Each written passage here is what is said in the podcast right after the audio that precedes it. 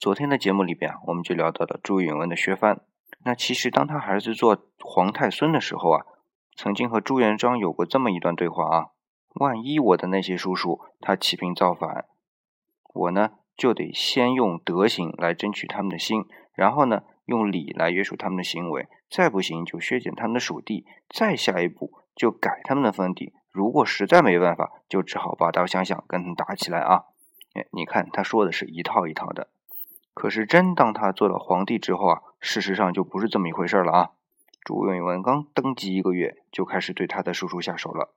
而且是一上来就直接削藩。你比如说啊，他一开始就直接对周王、代王、闵王和襄王来下手，结果呢，襄王还不愿意，结果就在宫门里面自焚而死，以示抗议。所以理论再好是没有用的，必须要有能力把理论变成实践。如果没这能力呢，像朱云那样的就没有好果子吃喽。